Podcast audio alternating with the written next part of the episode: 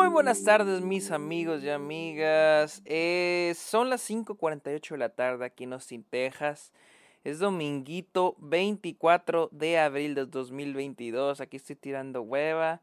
Ayer, ayer, este fin de semana llegaron dos grandes estrenos aquí en Estados Unidos. The Northman y The Unbearable Weight of Massive Talent, la cual pude ver ayer.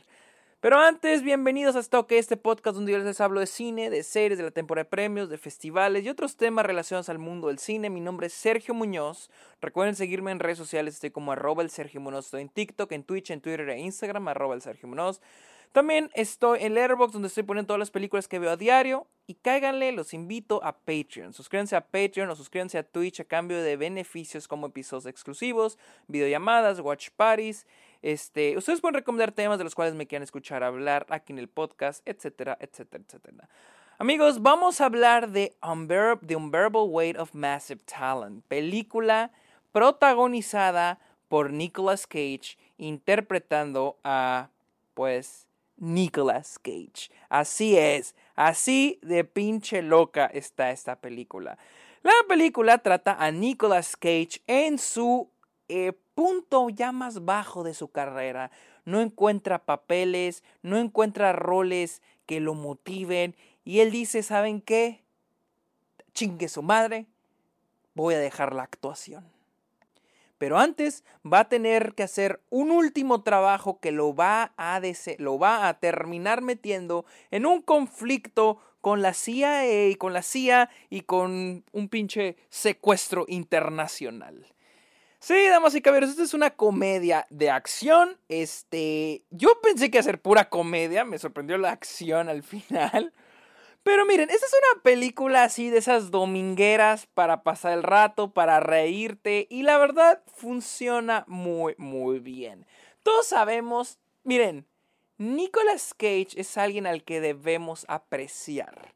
Es un es el, un, es un, es un, el único actor en su tipo, ¿no? Nicolas Cage, no hay otro Nicolas Cage en el mundo. Y esta película saca el potencial de quien es Nicolas Cage. Este es un homenaje a Nicolas Cage, a sus películas y siento que hasta en parte al cine de los 2000, de los finales del 2000, inicios del 2010, esas películas de, de acción y comedia estilo 21 Jump Street que ya no se hacen ahora esas películas que ya solo salen en plataformas de streaming. Y me alegra que esta película haya llegado a cines porque siento que es una película muy divertida que nos recuerda a esa época. Y Nicolas Cage hace un gran trabajo. Les digo, lo más fuerte de esta película, les digo, es una comedia de acción y lo que quieres es divertirte, pasártela chido, estar con personajes chingones y esta película te da eso. Personajes chingones, o al menos nuestros dos protagonistas, o bueno, nuestro protagonista Nicolas Cage. Nicolas, Cage es increíble. No sé si en serio se está interpretando de que así mismo es él siendo él, o él creó este personaje diciendo que es él. Pero de cualquier manera funciona de manera increíble. O sea, si Nicolas Cage por si era carismático, con esta película lo vas a amar más.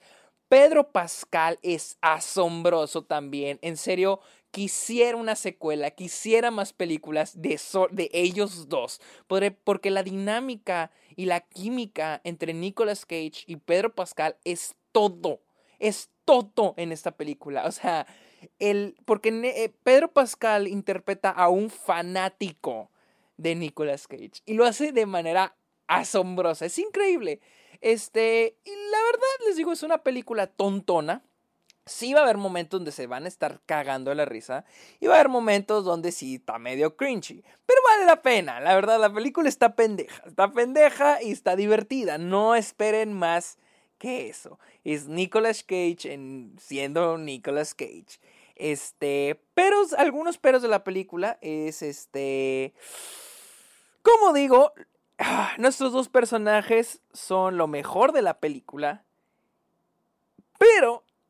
el punto bajo son los otros personajes, que ojo, no tienen tanta influencia con la película en sí, pero ah, están ahí.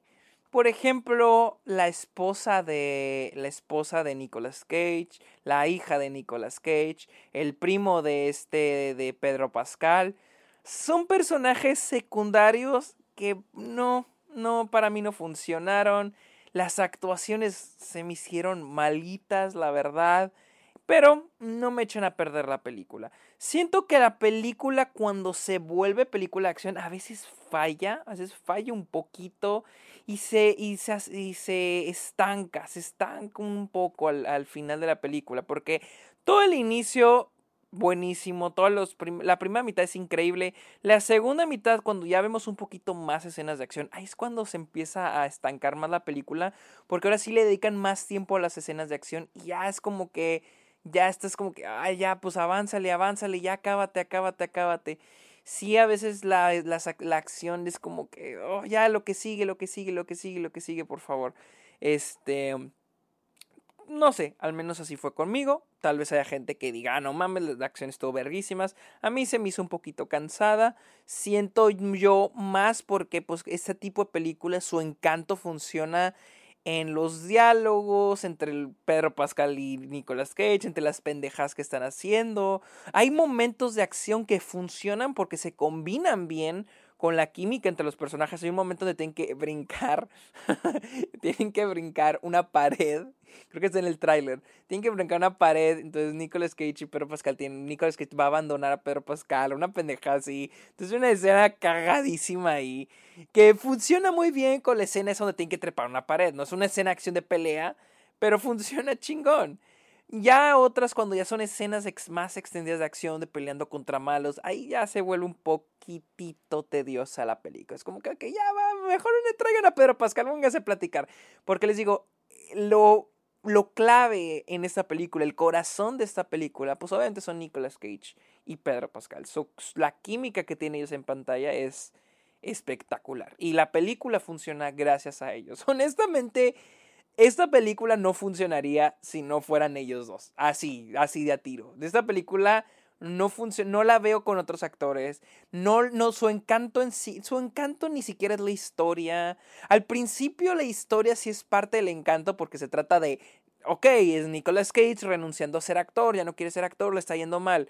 Pero ya cuando se vuelve este, la historia de acción, ahí es cuando ya es como que este es un motivo para meter a Nicolas Cage en una secuencia de acción y un homenaje a sus películas de acción y, a su y, al, personaje en sí que es Nicolas Cage incluso en la vida real.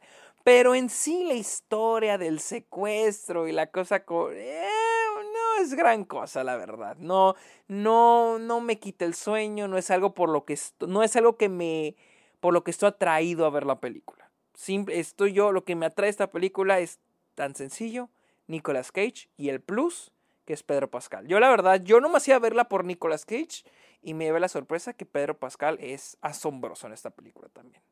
Este, les digo, es una película de esas cotorronas que teníamos hace 10 años y no tiene de malo, es muy divertida, es muy graciosa, pasas un muy buen rato, así que sí, Vayan a ver, vayan a ver The Unbearable Weight of Massive Talent, esa película muy chingona. Y es una película original, apoyemos las películas originales, las películas frescas y apoyemos a Nicolas Cage.